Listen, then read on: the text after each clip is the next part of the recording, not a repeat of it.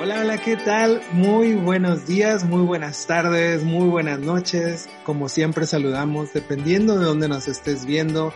Qué bueno que ya nos estás acompañando, independientemente del horario.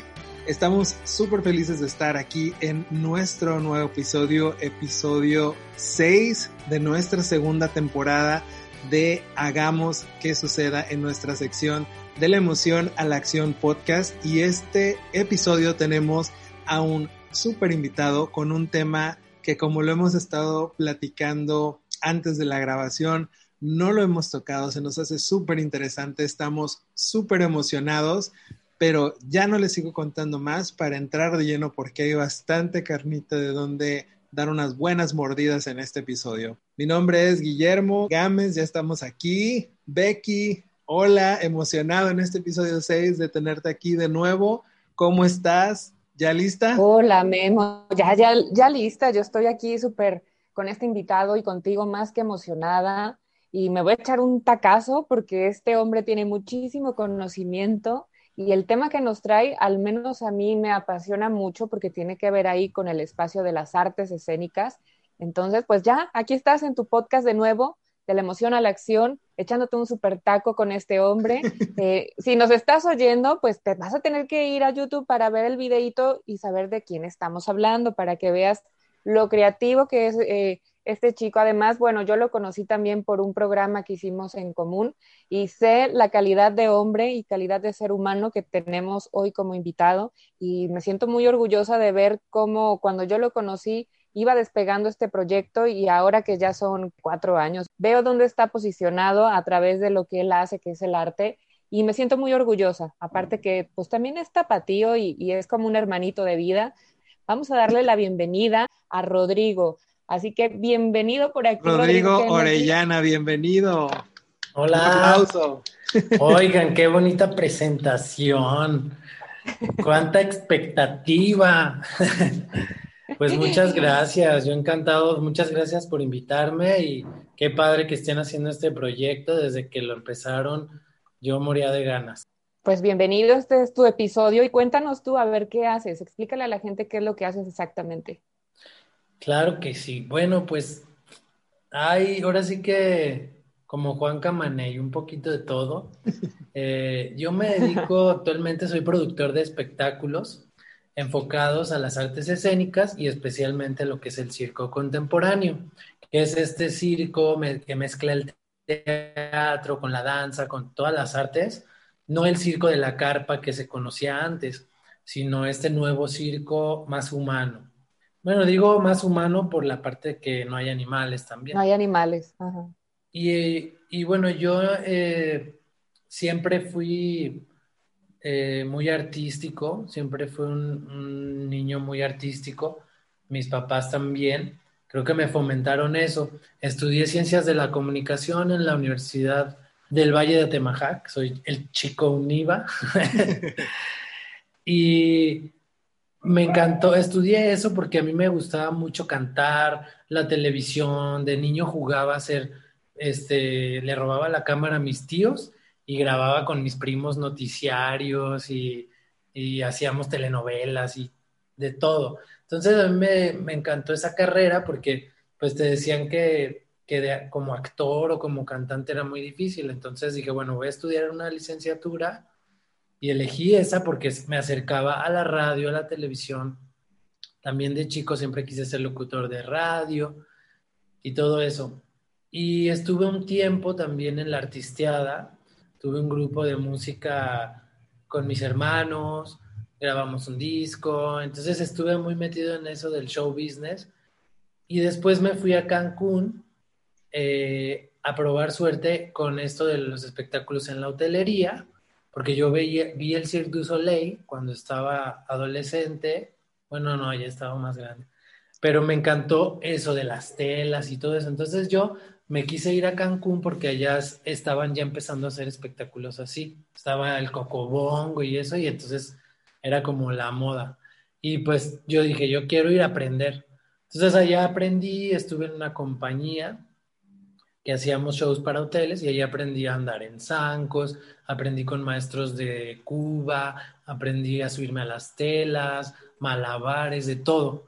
Y después de eso mm, decidí irme a Montreal, que es donde se fundó el Cirque du Soleil. Yo quería conocer ahí como la cuna del circo contemporáneo en América. Y nos fuimos para allá, Roberto y yo, quien es mi socio actual y mi pareja. Y allá estuvimos tomando clases con maestros que fueron maestros de artistas de Cirque du Soleil o fueron ex artistas de Soleil. Y vimos cómo estaba toda esta cultura del circo y las escuelas de circo que había allá en Canadá. Entonces nos trajimos muchas ideas y hace cuatro años, precisamente tres, cuatro años, inauguramos una escuela de circo aquí en Guadalajara que se llama la Escuela Latinoamericana de Circo y Artes en Jalisco. Un proyecto muy bonito con la idea de... Nosotros ya teníamos... Eso fue, digamos, cuando yo vine con el circo aquí a Guadalajara, fue en el 2008. Entonces ya tenemos yo tengo más de 15 años, más aproximadamente, dedicándome al circo, ¿no? Viviendo del arte y del circo.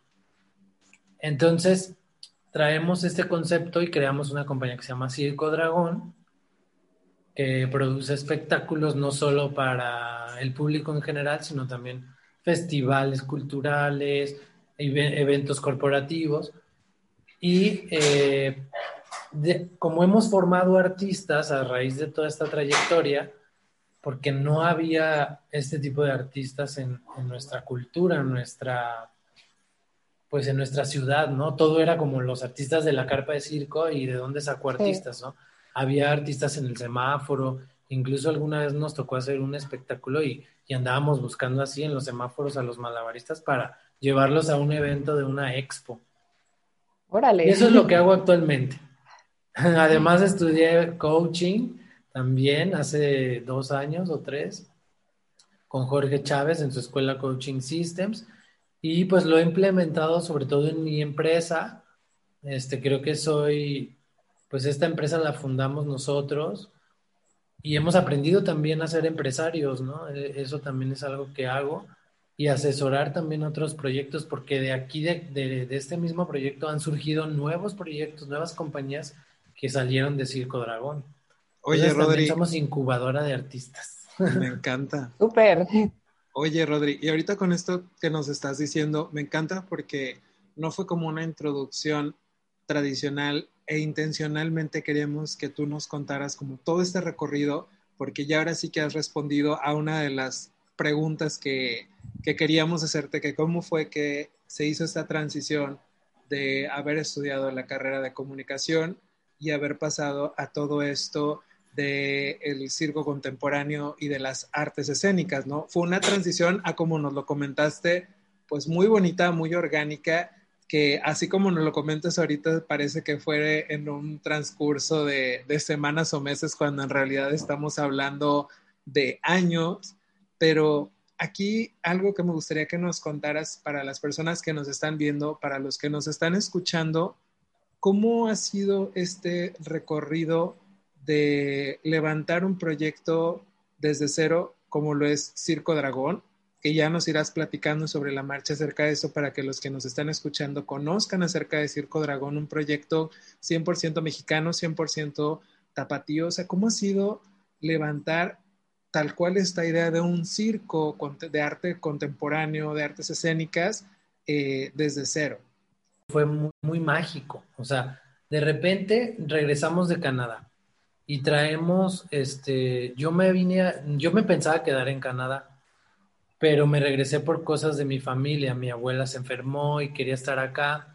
Entonces, la visa para, para estar en Canadá era complicado sacarla. Y en cuanto llego, una amiga que era manager de un grupo musical me dice, oye, es que lo que ustedes están haciendo está increíble y aquí se puede mover muy bien. Entonces ella se vuelve nuestra manager y justo en ese momento aquí en Guadalajara se estaba dando un movimiento muy interesante de circo contemporáneo. Había ya varios artistas que fueron de teatro, de música, que empezaron a inclinarse hacia esta, hacia esta área del circo. Entonces coincidimos y las empresas nos empiezan a buscar. Yo antiguamente había, en la universidad había hecho un show para una expoantad que me habían pedido, si, oye, es que queremos que va a ser este evento y queremos que tú hagas un, un show con la temática de un circo medieval. Yo había hecho, en la universidad había hecho un performance para la inauguración del Congreso de Comunicación. Entonces, hicimos algo increíble y ahí como que me hice famoso en esa onda de producir espectáculos. Entonces hicimos algo muy padre y luego hacemos este circo medieval que te digo que fue como agarrar a los artistas de los semáforos y a los chavitos que hacían este capoeira y todo esto. Y me acuerdo que en ese, en ese show eh, cantó con nosotros María María León, que ahora estaba, que estuvo en Playa Limbo y ahora es cantante, ella fue la cantante que hacía gimnasia artística y era la princesa de la historia. También estuvo mi hermano, que también, ¿sabes? Entonces pasaron muchas cosas y cuando volvemos aquí, vuelve como que el momento, o sea, la gente lo estaba pidiendo, ¿no? Entonces, yo hacía mi acto de circo y entonces las empresas lo empezaban a querer, no, es que queremos algo nuevo, queremos un show nuevo. Y me empecé a mover mucho en esa área. Y lo de las clases también se dio a la par porque buscando un espacio donde entrenar, pues la gente también quería aprender. Entonces, en vez de yo irme a una escuela a, rentar un espacio, dije, pues mejor me busco una casa más grande y ahí pongo una instalación. Y, y de repente fue como, ay, ya no cabemos aquí porque pusimos un tubo en la azotea del, del vecino y ahí en la lavandería hacíamos las telas y hacíamos este, no nomás las lavábamos, sino también nos colgábamos y veíamos al vecino, sí, veíamos al vecino en el baño, porque nuestra su ventana del baño era justo a la altura donde llegaba así, buenos días vecino, y el vecino ahí lavándose los dientes. ¿Cómo está vecino? Oye, el vecino colgando la ropa y ustedes colgándose de las telas, ¿no? En la otra casa. Sí, no, te lo juro que sí, entre los calzones que los tendía ahí, bueno, tal cual. Y ya de ahí, pues fue como, bueno, ahora hay que irnos a un lugar más grande, porque si tenemos cinco alumnos y podemos pagar una renta de tres mil pesos, pues con 15 alumnos podemos pagar una renta de 10 mil, ¿no? Y así fue como que vamos creciendo poco a poco, pero lo clave fue que nos metimos a una incubadora de empresas que se llamaba Incubarte. Y ellos nos enseñaron a hacer marketing, a administrar, a organizarte, y de ahí entonces ya se formaliza todo, nos damos de alta en Hacienda, registramos la marca. Entonces esto nos hace ser más profesionales cada vez y las necesidades nos iban a hacer creciendo. O sea, de repente era de que, bueno, es que necesito que mis artistas, para yo crear los espectáculos que yo quiero hacer, necesito que mis artistas tengan una estabilidad. Entonces, no puedo contratarlos de repente, ¿sabes? Tengo que ver cómo les ofrezco una estabilidad para que puedan de verdad ensayar, prepararse, ser mejores artistas. Y así una cosa iba llevando a la otra. Entonces, pues, eh, así fue como la transición de, de, empezar desde, desde, como dices, desde cero, ¿no? Y ahora ser una de las compañías más importantes en el país. Oye, Rodrigo, qué interesante que nos vas contando esta parte. Me consta porque yo he ido a las instalaciones donde está, ¿sigues donde mismo para empezar? Sí, todavía ahí estamos batallando un poco con esto de la pandemia como todos, pero ahí seguimos. Ahí seguimos. Bueno, yo he estado en sus instalaciones y de verdad que es muy profesional y escuchar cómo vas eh, narrando tu historia, cómo fue que lo has empezado a hacer. Eh, primero está como esa sed, ¿no? Del emprendimiento y también, fíjate, yo me he encontrado, porque también doy clases de coaching en una academia de artes escénicas que va más enfocado al teatro y al canto. Y la mayoría de la gente, bueno, cuando trabajo con estos chavos, son adolescentes de prepa, universidad, la mayoría comparte que sus padres les dicen, es que te vas a morir de hambre. ¿Sabes qué? O sea, ni se te ocurra ser actor, ni se te ocurra ser artista, porque te vas a morir de hambre. Y muchos de ahí están estudiando otra carrera, una licenciatura, porque mamá y papá quieren que, o sea, de verdad sal como licenciado y luego ya haces lo que tú quieras, pero sienten como esta tristeza, ¿no? Es como mi padre o mi madre me está diciendo esta, esta parte, ¿no? Entonces, el verte a ti, que realmente se puede vivir del arte, que realmente se puede crear cosas mágicas, de verdad es para mí un orgullo y un ejemplo para pues para toda esta gente, ¿no? Que dice, no se puede eh, vivir del arte. Yo les digo a los chavos, no les hagan caso a sus papás, miren, acaben la carrera, pero sigan sus impulsos porque son chavos muy creativos, realmente yo los he visto. Entonces, ¿Cómo sería, eh, cómo pudieras tú compartir a la gente que nos está escuchando viendo, o incluso les voy a pasar este episodio a mis chavos, cómo ha sido para ti vivir de esto, vivir de tu pasión, vivir del circo, vivir de tus escenarios? Y, yo sé lo que es estar en un escenario, porque también hago eh, teatro por, por una propuesta que estoy ahí con otra amiga que ya tuvimos en un, en un episodio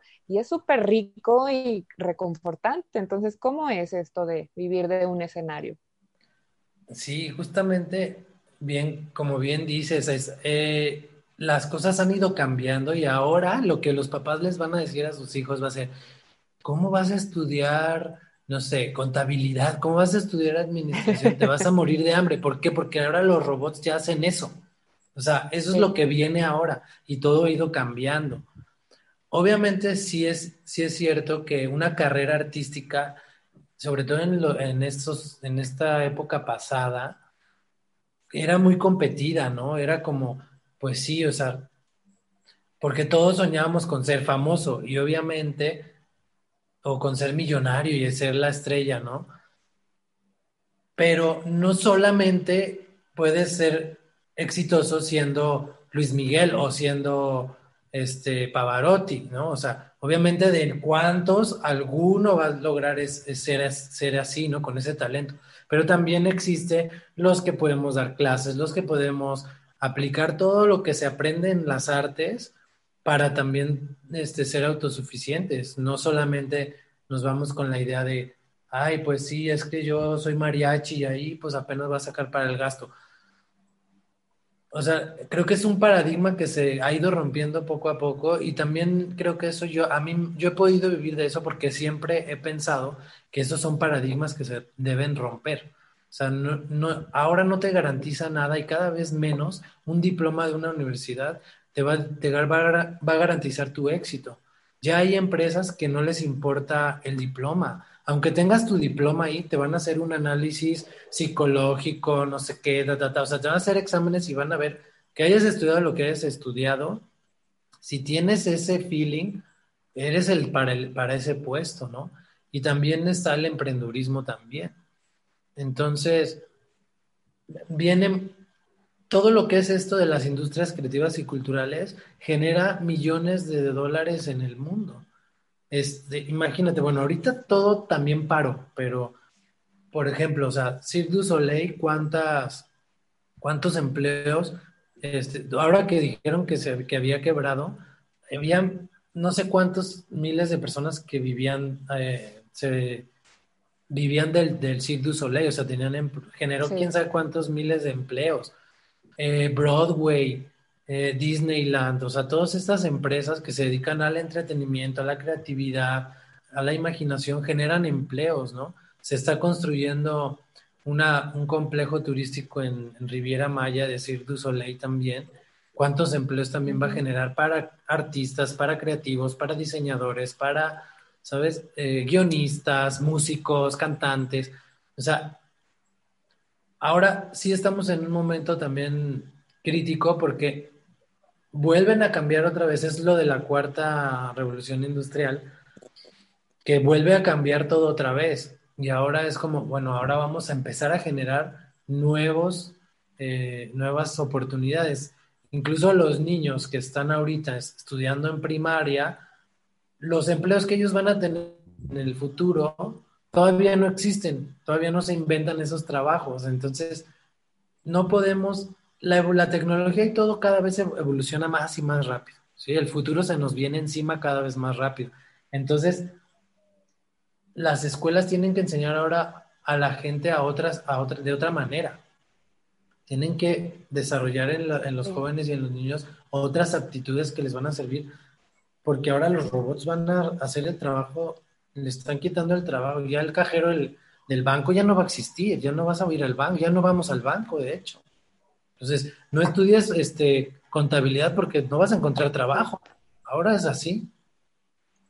Fíjate que también está esta parte de, o sea, es un conflicto actual en el que todavía estamos batallando con esta mentalidad de que no, no te enfoques en las artes porque no hay un futuro o es muy difícil. O sea, todavía está como esa, esa disyuntiva. Sin embargo, día con día nos estamos dando cuenta de que sí es importante que la juventud se desarrolle en las artes, no solamente como una cuestión de, ah, primero a la escuela y luego que se vaya a su clase de piano, ballet, etcétera, como para llenar su, tarde y que no esté en, un ocio no saludable, ¿no?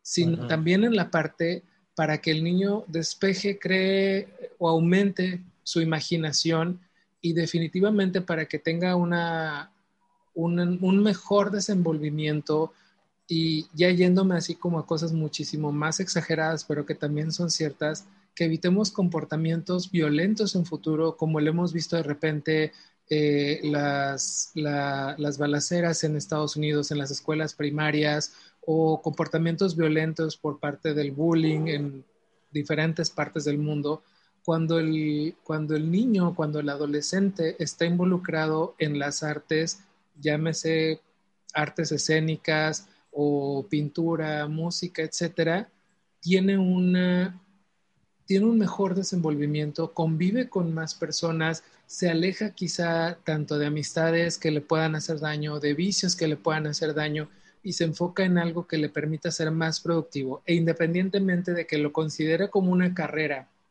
o no, le va a dar más habilidades para su crecimiento, para su futuro. Entonces, si esa persona se decide enfocar para desarrollarse en eso, pues va a tener que estar trabajando duro y como en muchos rubros, pues es combatir contra mucha competencia, pero en un ambiente sano. Y si decide mantenerlo como un hobby o como una actividad adicional a lo que está estudiando, definitivamente le va a servir para tener un mejor desenvolvimiento en el trabajo, con sus compañeros, que pueda despejar su mente si es que está muy cargado de estrés ese trabajo en el que llegue a estar en algún futuro y definitivamente le sume. Pero algo también súper importante que iba a mencionar que tú haces, Rodri, es no nada más enfocarte en las artes escénicas, en el circo contemporáneo, sino que justamente estás creando oportunidades para estas personas que quieran estudiar de esto o vivir de eso. Y eso es lo que se me hace impresionante, porque podemos hablar de personas que levantan una empresa desde cero y quizás sea una empresa de contabilidad, administración de inmuebles o restaurantes o lo que tú quieras, pero pocas veces, y esto es lo que yo digo, tenemos un invitado de lujo y completamente diferente a los demás, porque tú has levantado desde cero una empresa enfocada en las artes, en el circo contemporáneo. Y no simplemente ha sido de que, ah, bueno, yo levanto mi empresa y la llevo hacia adelante conmigo y un equipo que ya tengo sino que abro las posibilidades y me convierto en escuela, me convierto en un educador en artes escénicas, en circo contemporáneo y constantemente hacemos convocatoria para que esto llegue a muchísimas más personas y que puedan ver el poder sanador incluso que puede ser que un niño, un adolescente o incluso también un adulto, porque sé que tienes clases para adultos, se enfoquen en esto, desarrollen nuevas habilidades, y se abran a esta posibilidad de, estudiar algo completamente diferente. Entonces, quería hacer este paréntesis principalmente para reconocer ese trabajo que no solamente estás generando fuentes de empleo, porque pues obviamente requieres maestros, personas con experiencia, personal administrativo, etcétera, ahí en la escuela, en el circo, sino también que estás abriéndole la posibilidad a muchas personas. Ya nos irás contando más adelante de otros proyectos que tienes que se han derivado con esto, pero esta posibilidad de que la gente voltee a ver Circo Dragón como una opción para estudiar, ya sea como un programa de verano, como un programa corto o incluso ya irlo desarrollando como una carrera. Entonces, la verdad es algo impresionante. Sí, claro, es que el, como bien dices, las artes tienen múltiples beneficios y en, en lo particular el circo es muy completo porque no solo combina otras artes, sino que también combina la adrenalina de estar en el de que estar en el presente te genera del riesgo, ¿no? De estar colgado ahí arriba en un trapecio, de estar concentrado en unas en que no se te caigan las cinco pelotas, de coordinar la mano a la derecha y la izquierda. Todo eso también te mantiene sano y te, te mantiene no sano físicamente, sino mentalmente, porque te hace desarrollar ambos hemisferios del cerebro, te hace desarrollar tu parte creativa. Por la profesión que hagas, si tú tienes más equilibrados los dos hemisferios, pues eres más creativo, eres más también en la parte lógica, o sea, ¿sabes? Te, te, ahorita lo que se necesitan son personas que sean adaptables, porque el futuro está cada vez menos predecible en estos momentos. Entonces, ¿qué se necesita? Gente que se pueda adaptar a una cosa o a otra, gente que sea flexible. Eh, y creo que, como dices, el circo sí te mantiene joven. Entonces, la risa, o sea, son cosas que nos han dicho ya desde hace mucho, que se ha comprobado que te, que te hacen estar bien con, con tu salud. Definitivamente Rodrigo, porque yo que he tenido la oportunidad y la dicha de estar en teatro, he logrado ver esta parte de cómo mi vida se transformó a partir de hace un año atrás a la fecha, cada vez que me subo a un teatro. Y le digo mucho a Liz Guevara, que fue la que me invitó al proyecto, le dije, me has dado el mejor regalo de mi vida porque me ha impactado el subirme de manera constante a, contar mi historia, a interpretar un personaje, mis otras áreas, como profesional, mm. como de mm. manera personal, digo, de verdad es algo que tienes que vivenciarlo para entender lo que es estar a través del arte y son profesiones que yo al menos apoyo mucho porque hemos, hemos estado eh, hablando de esto de la revolución, ¿no? Eh, en tiempos pasados, pues éramos más robotizados, tenías que ser o estábamos más desde el debo y el tengo que estudiar una carrera porque mi padre me lo dijo y tiene que ser este, ingenierías, tiene que ser a lo mejor eh, administración contabilidad, con todas las que hemos estado nombrando, ¿no? Pero nos perdimos o desconectamos justamente de esta parte que es intrínseca al ser humano, ¿no? Somos arte por, por el simple hecho de ser y estar. Y era como mucho la, escuela antigua enseñarnos más a hacer un, un, número, una matemática, una lógica, y olvidarnos de estos espacios que nos conectan más hacia nosotros y nos llevan, ahora sí que a mí al menos el teatro me lleva mucho a la reflexión y ha desarrollado mi creatividad en otras áreas que tú dirías, hasta para llevar terapia. Como psicoterapeuta me ha apoyado a hacer teatro para saber cómo acompañar a un paciente e improvisar en el momento en que estoy acompañando. Entonces, yo digo, debería de ser una, una no optativa, sino algo básico en los niños, al igual que inteligencia emocional, llevar las artes a la par y creo que cambiaría mucho la dinámica los adultos de estos niños, ¿no? Definitivamente. Pero ¿qué más nos pudieras contarnos sobre la la cuarta revolución industrial, pues anteriormente era más enfocado, como lo dije, ¿no? al tema de, trabajar sobre el consumismo, el, todo lo que era el espacio social, eh, una cultura de, producir, producir, producir. Y ahora esta cuarta revolución nos acerca a otras cosas. ¿Qué sería lo que ha pasado contigo a través de esta revolución y, y también con tu proyecto, ¿no? Como empresario. Sí, pues tiene que ver con este, este momento que estamos viviendo ahora en cuanto la gente, como dices, antes era comprar, consumir y tener cosas, ¿no? Y ahora ya la gente no quiere tener cosas, ahora ya no quieres guardar música en tu celular porque se te llena la memoria, ahora prefieres quien te la, quien, quien te la manda y pagas.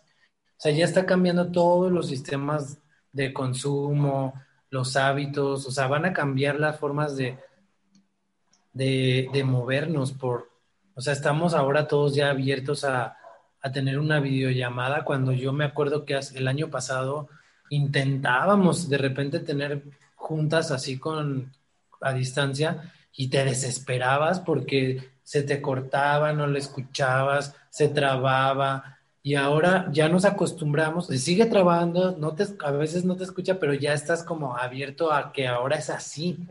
Y hay gente que va a dejar de salir, va a haber gente que de verdad va a dejar de ir a, lugares públicos, va a seguir consumiendo cursos online, va a seguir consumiendo espectáculos en, línea, o sea, también va a haber la gente que va a seguir yendo a, a, porque vivirlo, la experiencia vivencial no se suple con algo digital. Claro. Pero sí va a haber estas dos, dos este, opciones. Entonces, Ahora, ¿qué tenemos que hacer? Tenemos que diseñar espectáculos que sean hechos para esas personas también, porque van a querer consumir la cultura, van a querer consumir el arte. Entonces, no se trata como de, bueno, ahora grabo la obra de teatro con unas cámaras y que lo vean en su casa. No, o sea, porque eso ya lo ves gratis en YouTube. Entonces es, ahora, ¿cómo voy a llevar mi espectáculo para que también a través de la cámara sea una experiencia? Y lo están haciendo plataformas como Airbnb, en donde tú te conectas por, por Zoom y te enseña un chef en Italia a preparar una receta, o sea, y entonces está, dices, pues, ¿por qué no vas con un chef de aquí? ¿O por qué no vas a clases de cocina? Porque tienes, es algo que te da que se te da por este plus de poderte conectar a la distancia, ¿no? Claro. Entonces, aparte por ahí va la onda de esa revolución. Exacto, la, la, experiencia de conocer a este chef, ¿sabes? Entonces, esa es la onda, o sea, cambiar el mindset de la mentalidad que antes había a una nueva mentalidad y va a ser difícil porque siempre tenemos la resistencia al cambio, ¿no? Y, y es como que no, es que ya cuando volvamos a la normalidad y hay que esperarnos porque cuando volvamos a hacer esto, cuando y eso ya no va a pasar. O sea, nos, yo siento que nos quisieron ir dando como un poco a tole con el dedo de, ay, sí, en unos meses todo va a volver a la normalidad. Pues claro, si nos decían, no, es que ya no va a haber, ya no va a haber escuelas, las escuelas ya, ya no existen, imagínate cómo te, te la gente se vuelve loca, ¿no? Se vuelve loca, definitivamente. Entonces todo ha sido como que ahí va la cosa, pero las escuelas van a cambiar. O sea, ya una escuela no va a aguantar ser solamente virtual, o sea, tienen que cambiar todo el programa y, y es por ahí de donde va esta onda de la, la revolución. Yo no soy experto, pero he estado escuchando, estudiando mucho sobre esto, porque creo que ahorita hay una necesidad de saber qué onda con el futuro. Queremos saber porque estamos acostumbrados a planear, ¿no? Sí, ¿y cuáles son tus metas a largo plazo? Pues ya no hay largo plazo. O sea, ahorita ya no hay largo plazo. No. ya no puedes pensar en yo de aquí a 10 años me veo haciendo esto. Pues no, no sabemos porque no sabemos en 10 años si vamos a poder salir a la calle o no. O sea, está muy loco esto, la neta. Sí. Es que, oye, hasta la forma de viajar ya cambió totalmente. O sea, lo que era el turismo europeo, por ejemplo, ya no va a ser exactamente lo mismo. Y la única forma en la que se tenían que romper estos paradigmas que tú dices era a través de algo globalizado que pudiera ser a lo mejor una pandemia, ¿no? Entonces, mm, va a ser una nueva normalidad, entre comillas, porque eh, la vida nos está pidiendo justamente estos cambios, estos cambios a nivel tecnológico, a nivel de también la mano de obra muchas cosas, incluso en, Europa es común ir a un súper y, que tú solito te hagas la compra y pasas tu tarjeta, tu dinero, lo que sea, y ya no tienes al cajero ahí a un lado. Aquí apenas se está viendo, creo que el otro día un, amigo fue a una de estas supercadenas y dijo, ya tuve que pagar yo mi súper y agarrar mis bolsas y fue como, wow, la experiencia. Entonces aquí vamos un poquito atrasados, pero justamente la industria también de las artes, todo lo que es eh, teatro, o sea, pues también va a entrar a, esta nueva revolución, ¿no? Y tú como empresario, eh, me imagino que ya lo estás pensando porque eres muy creativo y como te escucho hablar, ya, ya estás imaginando qué hacer o qué producto eh, eh, servir, porque dices, claro, yo prefiero la experiencia de ir al teatro, de ver a los actores, de estar ahí, y a lo mejor dices, bueno, esto no lo quito, pero voy a lanzar un producto que vaya enfocado solamente al área este, tecnológica, ¿no? Que tú te puedas meter en línea y descargar mi, mi evento y, y, eso va a ser como la diferencia o el plus, porque no es el espacio físico, va a ser solamente por paga y esto no lo has visto, ¿no? Es como nuevo. Pero ¿cuáles han sido también, Rodrigo, estas cosas con las que te has encontrado a, lo largo de tu carrera, no solo con esta nueva revolución industrial en relación a las artes, o sea, y también que va enfocado pues a la nueva normalidad? ¿Cuáles son las pegas que tú has visto?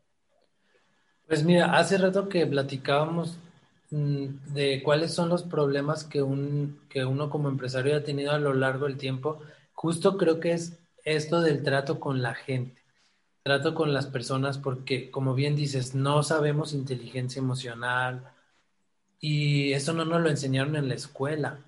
Entonces, ahora las empresas están preocupando más porque sus empleados estén cómodos, escucharlos, tengan ¿sabes? Ya no es como de los exploto ahora horas y horas ahí trabajando. No, ahora ya están trabajando desde su casa y hay que ver cómo están bien. Entonces, este lado humano es el que, el que yo he querido desarrollar, en, en escuchar a la gente, en que estén bien, en que estén motivados, este liderazgo. todo esto de la creatividad, de abrirte a nuevas alternativas, creo que es, es por ahí por donde va, donde podemos estar como preparados para lo que sea que vaya a venir. Y justamente, eh, pues eso, romper con estos paradigmas y estos pensamientos cuadrados, pues es la gente que va, que va a salir adelante. Es la gente que, que no se limita y que no se va a quedar con, con el que no, es que yo no, no, no quiero cambiar, ¿no? Porque va a haber mucha gente así. Entonces, yo para el arte que veo, pues eso, veo que también tiene que evolucionar sí veo que va a haber teatros que, o sea, la gente va a seguir yendo a teatros o a espacios distintos, a lo mejor ahora es una experiencia más viven, más donde tú seas el protagonista de la obra, donde tú quieras estar ahí en medio de la historia. Creo que todo eso tiene que ver con esta parte de que ahora no queremos que nada más nos cuenten las historias, sino que nosotros queremos ser los protagonistas, ser las estrellas. Pues ve TikTok, o sea, todo mundo es ya o Instagram. O sea, ya cuánta gente está ahí haciendo contenidos, ¿no? Y expresando. Sí, ya, todo el mundo se, se, siente artista, ¿no? Digamos, estas plataformas que están muy de moda tienen su gracia, ¿eh? Yo que de repente me he metido por el mundo de los tiktokeros, por otros proyectos, digo, tiene totalmente su gracia porque sí requieres creatividad y requieres una expresión corporal que en otro tiempo no lo hubieras pensado. Y mucha gente, fíjate que me he topado con este paradigma, o sea, yo es una pérdida de tiempo, ¿no? Que me voy a meter ahí. Incluso yo era de estas personas, pero una vez que lo probé dije, madre mía, o sea, no vuelvo a juzgar e-, estas aplicaciones porque de verdad tiene su, su trabajo detrás de. De hecho, yo tengo una amiga que me, que me etiquetó en una publicación de Facebook y me dijo, así nos vamos a ver tú y yo cuando hagamos nuestro primero TikTok. Yo no he incursionado, ya te había dicho Becky que quería yo hacerlo también, porque depende también mucho del enfoque. Hay muchas personas que le están dando un, un enfoque no solamente para generar contenido eh, de esparcimiento, pues sino también para, para generar conciencia o incluso aprendizaje. Pero en ese que me etiquetó mi amiga era este, dos chicas haciendo una coreografía de esas que están así de, de tendencia y, y, y en un movimiento con los pies se van las dos así de, de bocas, ¿no? Entonces todo el mundo se poniendo ja, ja, ja, o sea, hasta en la caída estaban sincronizadas y todo, ¿no? Y ella decía, sí, vamos a estar tú y yo cuando hagamos nuestro primer TikTok, y yo, ja, ja, ja, ja, ja.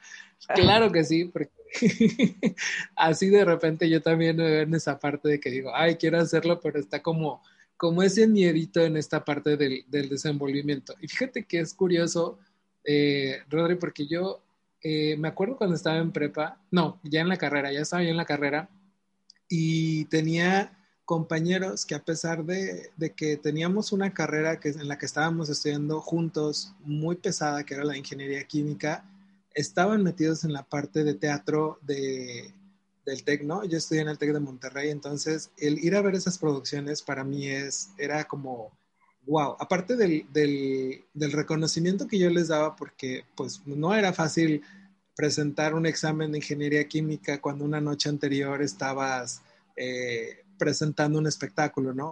Y tenía yo compañeros que estaban involucrados en, las parte, en la parte de, las artes teatrales, ¿no? De, de canto, de baile. Y para mí era siempre como un sueño, un gusto poder ir a verlos. A mí me gusta el canto. He tenido algunas clases de aquí de repente más no tanto formales, y del teatro ni se digan, o sea, yo también he tenido como ese gusto y esas ganas como de querer hacerlo, no estoy diciendo que vaya a pensar que sea bueno, pero siempre me ha gustado esta parte de explorar tanto el, el, drama, todo lo que involucra eh, esta cuestión del, del teatro. no sé, por eso soy súper, súper fanático de las películas, de los musicales, eh, Mulan Rouge, eh, The Greatest Showman, o sea, como todas estas producciones. Y siempre que las veo con los números musicales grandes, es como, ay, o sea, las estoy viendo y dije, ya me vi, ahí estoy y me encanta.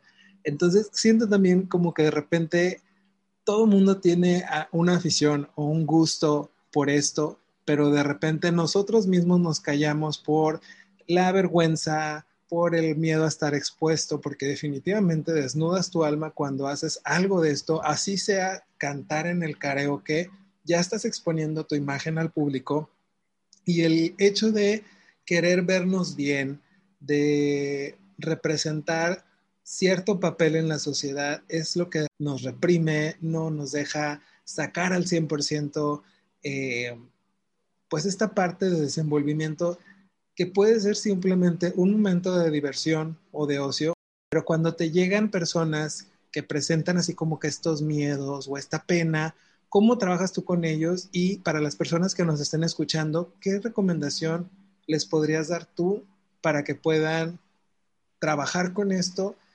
y estudiar o explorar alguna de estas artes o de alguna de estas habilidades? Pues sí, es, es un proceso, es, una, es una, un bloqueo difícil, porque tiene que ver mucho con el, con el, la imagen, con el querer verte bien, con la imagen, con el no quedar en ridículo. Es, es un miedo que creo que muchos, muchas personas tienen y que es más fuerte que el miedo a las arañas o el miedo a la altura, o sea, porque ese miedo te limita en lo que hagas. O sea, el miedo al ridículo nos limita en cuanto a desde el hecho de solamente preguntar una cosa, porque tienes una duda y a alguien no te animas a preguntarle porque, uy, ¿qué van a decir de qué tonto no sabe? así de niños de la escuela, de que los enseñaron a, cállate, no preguntes porque qué, mal te vas a ver.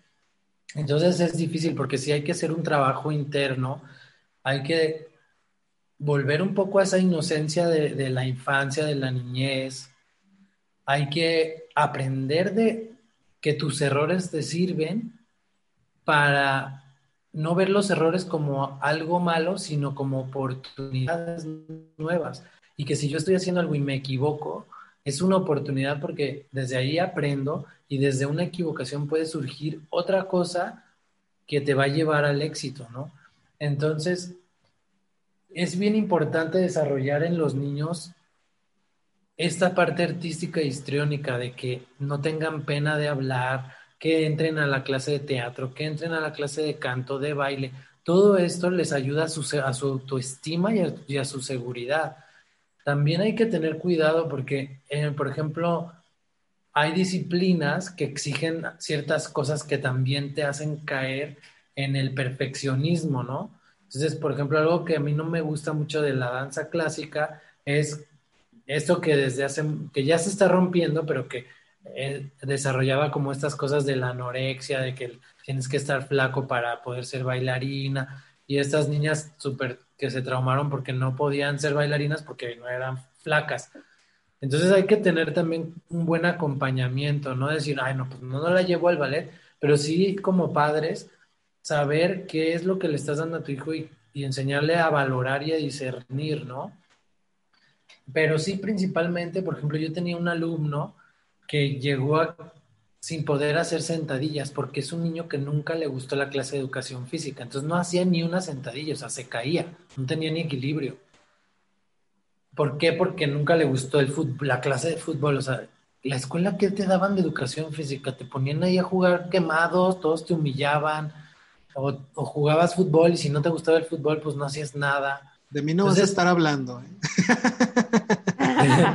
Entonces, esto, este niño con el circo empezó a desarrollar fuerza, se volvió popular en su escuela, ahora era el niño que, o sea, de ser el niño que no hacía ni una lagartija, ahora era el niño que hacía barras, que se subía a la tela, que, que hacía el show y era el wow, o sea, entonces todo esto es como, ¿por qué enjuiciar si a tu hijo le gusta una cosa, si le gusta echar maromas, eh, pues, y ay no, gimnasia no, porque eso es de niñas, y, o sea, y el niño ahí todo traumado, ¿no? O sea, pues que, lo que quiere el niño hay que apoyarlo, lo que quiera la niña hay que encaminarlo, ¿no? Y, todo es para un desarrollo, no limitarnos a que, ay, no, es que yo no quiero que mi hijo se haga tal cosa, ¿no? Pues sale peor. Claro, y hay muchos prejuicios en relación a, este tipo de carreras, ¿eh? pero qué interesantes puntos tocas, porque definitivamente yo creo que las artes te apoyan mucho en la autoestima y en tu seguridad definitivamente te, abren a estos contextos y como dijo hace rato Memo, definitivamente aunque estés en un karaoke, estás, eh, yo le llamo a las personas que cantan y están en contacto con las artes, digo, su alma tiene acá otros rollos bastante fuertes, ¿no? Porque estás demostrando tu alma a través de, lo que es la esencia del arte. Entonces, sí, definitivamente, eh, tener como a lo mejor ese observador los papás de que si tu hijo va encaminado a esta corriente, lo puedas apoyar y no, no lo llenes también de juicios de que eh, si al niño le gusta el ballet, ¿qué tiene? O sea, es, vamos a, a, ver si realmente te llevo a la clase y ves si te gusta y te quedas, y si no, pues bueno, vamos con otro arte, pero no meterles ya desde ahí estas creencias o estos paradigmas de, en relación a, a todas estas corrientes, ¿no? y me gusta mucho lo que tú haces. Yo he visto los trabajos de Rodrigo, de verdad, es, es como nuestro Circo Soleil mexicano.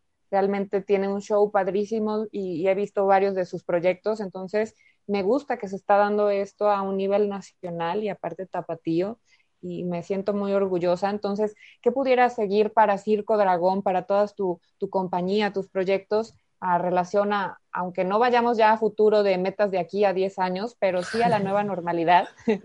¿Qué viene para Circo Dragón? ¿Qué sería lo siguiente? Pues creo que es esa evolución de la que hemos estado hablando. O sea, ha sido un año muy difícil para también para Circo Dragón. El proyecto de formación profesional de la escuela se tuvo que cerrar. Era, era sostenido mucho por Circo Dragón porque es costoso, ¿no? Entonces, tener esos maestros y justo con esos paradigmas, muchos alumnos que estudiaban esto era sin el apoyo de sus papás, entonces pues no tenían para pagar una colegiatura.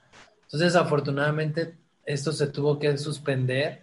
Espero que el próximo año lo podamos rediseñar, revalorar y, continuar, porque tal vez ahorita sí se, la, se ve difícil decir, bueno, me voy a dedicar al teatro, al circo, cuando estás viendo que no se pueden ver espectáculos pero necesitamos reinventar esos espectáculos, así como el circo se reinventó y de la carpa se fue a los teatros y de, o sea, como Soleil reinventó el circo, bueno, se, conoce que fue Soleil, pero hay un debate que también en Europa se dio este reinvento.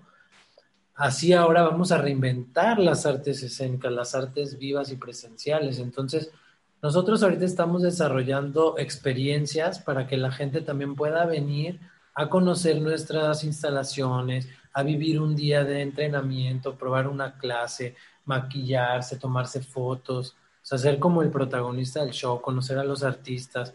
Estamos como con este, proyecto.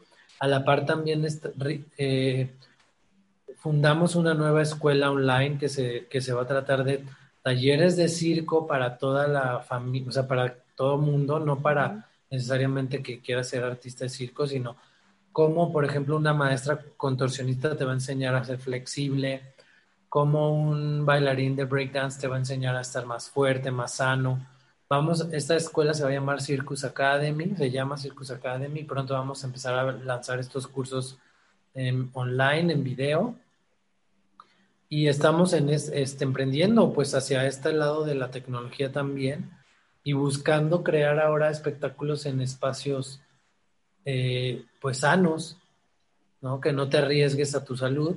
Ahora estamos haciendo shows eh, para 40 personas en nuestras instalaciones. Este fin de semana empezamos con un piloto y se agotaron ya los boletos, tenemos tres funciones ya vendidas, pero ahora se trata de una experiencia más, o sea, no es como llego ahora nomás, sino qué más me vas a dar ahí, ¿no? Que llegues, que entres a una escenografía, que tú te puedas tomar fotos, quizás haya una cena temática, quizás este, el show es más dinámico, más de interacción con la gente.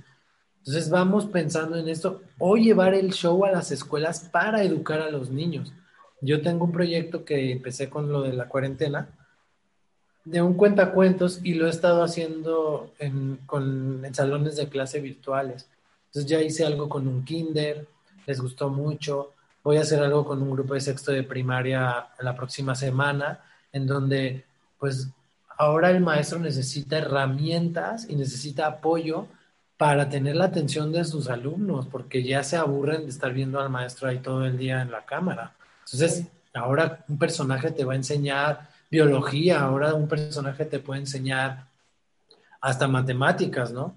un actor, una cantante te puede enseñar eh, una clase de, no sé, de ciencias sociales, o sea, la, la, escuela va a evolucionar y vamos a aprender a ser más humanos, más comunidad. Tenemos que volver a esta parte de, de los rituales, de la comunidad, ¿sí? Para otra vez volver a evolucionar. O sea, todos son espirales y ahorita nos regresamos, pero otra vez tenemos que ir hacia adelante, ¿no?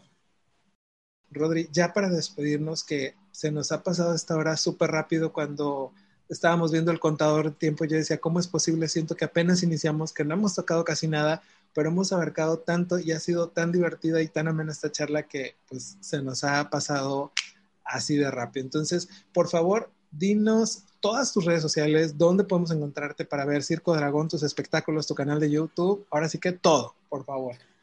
Claro que sí, pues bueno, mi página de, de Circo Dragón en Facebook, eh, así lo pueden buscar, Circo Dragón. Eh, también está la página web www.circodragón.com. En Instagram es Circo Dragón Oficial. Y también están las redes de la escuela. Tenemos la página Circus Academy con Z, las dos de Circus. Y está también la escuela, en Facebook está el, la, el Circa Jalisco, se escribe así, el Circa, pone Jalisco. Y mi canal de YouTube de cuentos es Las historias de Higo con H.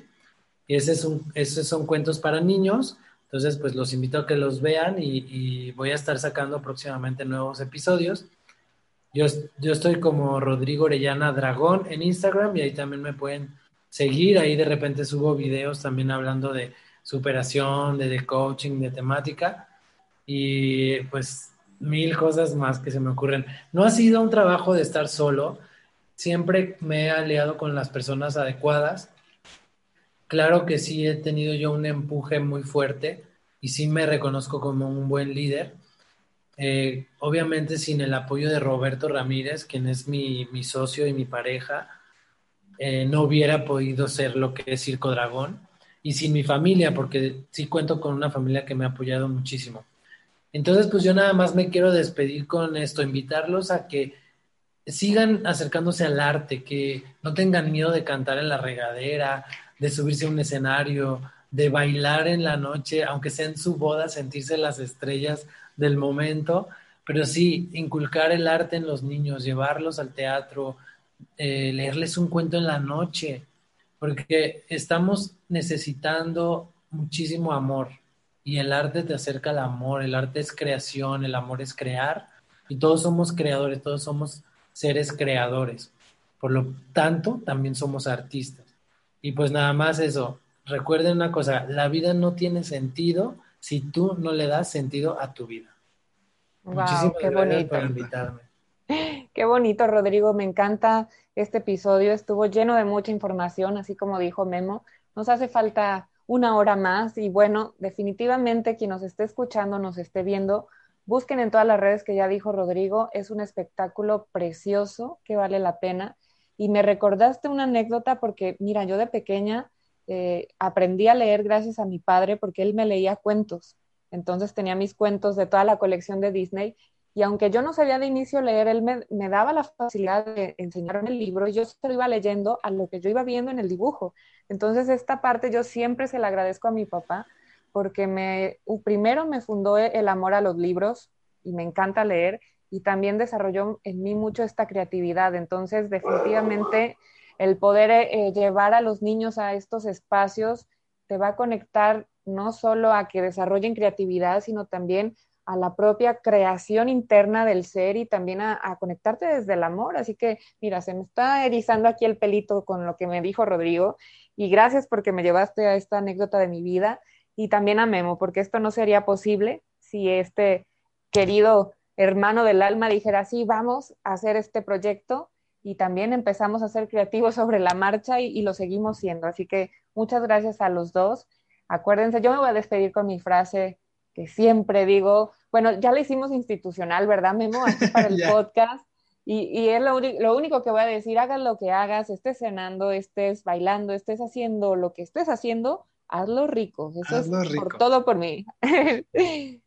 Gracias Becky, gracias Rodri, pues gracias a todas las personas que nos escucharon. Terminamos este episodio 6 con muchísimo agradecimiento, súper felices Rodri, tienes aquí tu casa, tienes la puerta abierta para grabar un episodio nuevamente con nosotros. Sabemos que hay muchísimo material, que se vienen nuevos proyectos y pues a todos los que nos están escuchando, como dijo Becky, visiten las redes de Rodrigo, de Circo Dragón, de, de, la academia para que vean cómo esto va evolucionando. Sabemos que esto con el tiempo va a seguir creciendo.